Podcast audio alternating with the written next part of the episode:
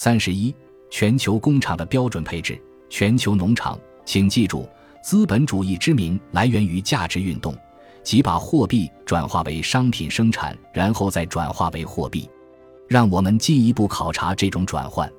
一切财富的源泉就是人类劳动和人类劳动以外的劳动，而价值则是其特定表现。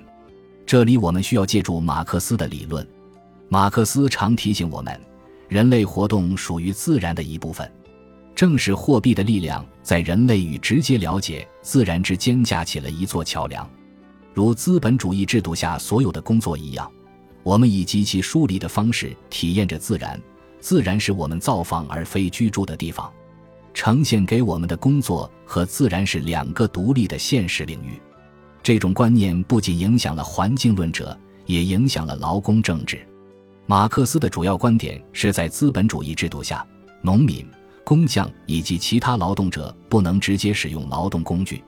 资本家拥有工具、工厂、土地以及店铺，他们支付工人使用工具、从事劳动的费用。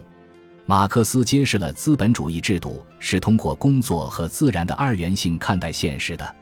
与此同时，他指出，劳动和自然不能分离，发生在工人身上的事情会影响外部自然，反之亦然。一八七五年，马克思斥责德国社会主义者忘记了根本立足点：劳动不是一切财富的源泉，自然界和劳动一样，也是使用价值的源泉。劳动本身不过是一种自然力的表现，即人的劳动力的表现。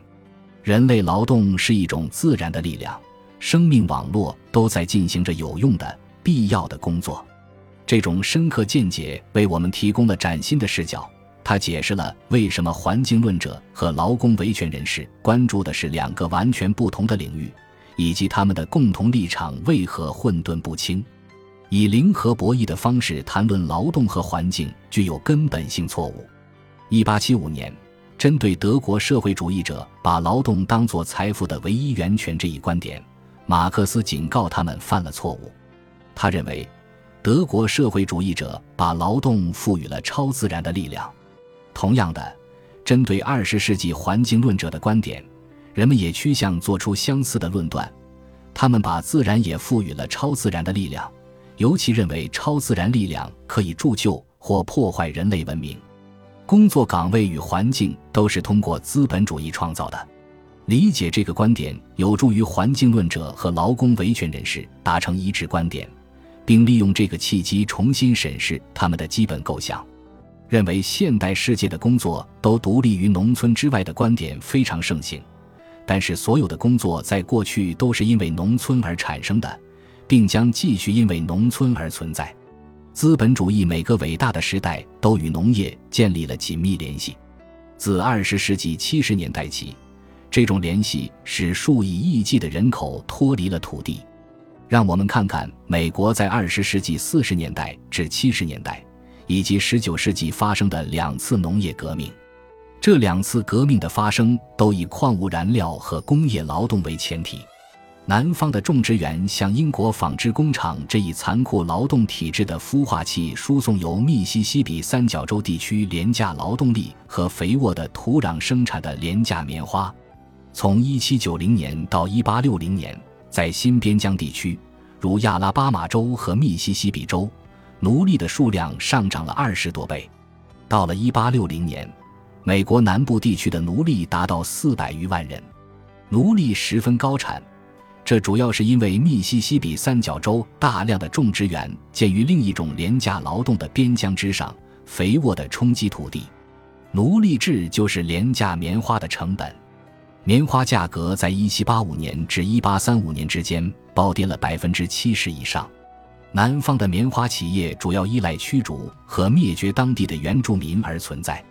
这些原住民和密西西比州的奴隶一样，被分类于自然当中。美国的农业以及后续的对英国棉花和食品的出口，造就了英国工业的诞生。截止到1870年，七个英国工人当中就有六个从事农业以外的行业，他们得获得廉价的食物。美国农业恰能起到这样的作用。1846年后的三十年当中，美国出口到英国的农产品数量增加了四十倍。这个巨大的涨幅依赖于农业工业化及大型农业机械化设备的使用。农业机械化设备的使用始于19世纪40年代的收割机以及其他易操作农业设备的使用。在接下来的几十年当中，农业机械设备的使用迅速增长。到1870年，美国机械产量的十四是农业机械。19世纪50年代。美国生产的农作物不仅养活了英国的工人，还沉重打击了南欧和东欧的农民。它使一个全新的劳工世界成为可能。随着美国农产品出口数量的迅速增长，农产品的价格急剧下降。1882年至1896年下降了百分之五十。与新自由主义时代流离失所的农民相似，由于农业产业化降低粮食价格。大量农民只能通过移民的方式寻找工作，很多人移民到了美国，在第二次工业革命时期从事新兴产业劳动。我们把19世纪末工厂的工业体系称为福特制，这是根据汽车制造商亨利·福特的名字而命名的。然而，我们常常忽略至关重要的一点：福特出生于农场。福特制的创新是建立在19世纪家族农场的产业化。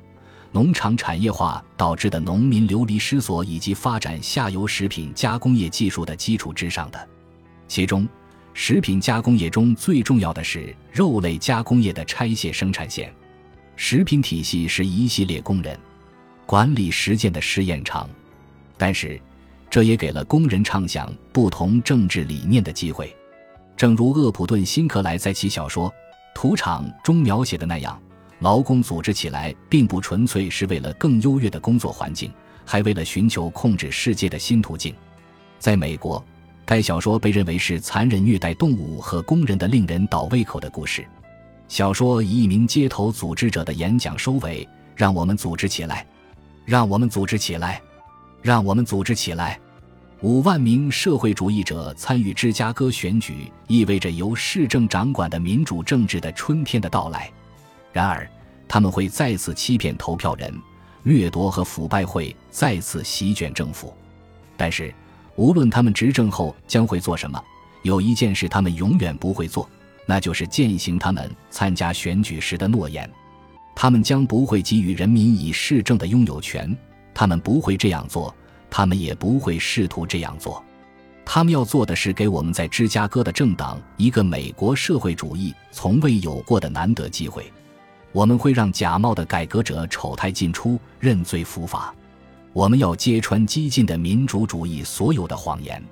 芝加哥将属于我们，芝加哥将属于我们。芝加哥的政客依然是假冒的改革者，芝加哥也没有实现社会主义制度。这在很大程度上是因为工人想要一个劳动不被贬值的世界，而雇主的想法却大相径庭。资本家使劳动廉价的做法，以及事先准备应对工人组织激进反抗的伎俩，皆始于农业。例如，在棉花种植业出现了很多与以往不同的解决方法。在大西洋两岸，多次要求雇主让步的棉纺工人，因为无需过多人力的机械设备而被逐渐辞退。随着新的贸易路线开辟了更加廉价的棉花来源。全世界不同区域的工人陷入了相互竞争之中，资源被用于开发可替代纤维，镇压罢工的私人警察加上针对罢工而制定的立法，直接导致了工会权力尽失。在大西洋两岸，棉花种植业是早期易发生工人罢工的产业。斯文贝克特在其作品《棉花帝国》中描述了英国棉纺工人于1792年发动罢工。以及十三万名手摇织布机织工在一八零七年联合请愿，要求设立最低工资制度。一八二四年，美国的纺织女工走出罗德岛的纺织厂，举行了美国历史上的第一次罢工。在这个行业的另一端，也就是原材料被攫取的土地上，奴隶也发生了叛乱。这很难说是一个巧合。从美国到马提尼克到巴伊亚再到巴西的整个棉花和甘蔗种植产业都发生了类似的事件，再次表明这是一个全球性的现象。换言之，从事工业劳动的无产阶级为自己呐喊的时候，奴隶也为找寻出路揭竿而起。他们要么以相同的商品为纽带而紧密联系，要么是大西洋地区被殖民者压迫的人因共同命运而紧密团结在一起。工厂的工人骚乱和奴隶揭竿而起，二者几乎同时发生。这不仅是表达反抗的方式，更是对资本主义生态的强烈抵抗。每一家世界工厂都需要一家世界农场，工业。服务业以及技术企业依赖于对劳动和廉价大自然的榨取而生存，而人们几乎对廉价自然从不负责。苹果手机上的应用在加利福尼亚的库比蒂诺完成设计，由自主开发的软件工程师编码，其主要芯片在中国生产车间完成组装，所用金属则来自刚果共和国。现代的制造业完全依赖自然中分层的、同步的。以及不同的工作体制，随着不断的反抗，资本主义一次又一次推动了工作的边疆向前沿发展。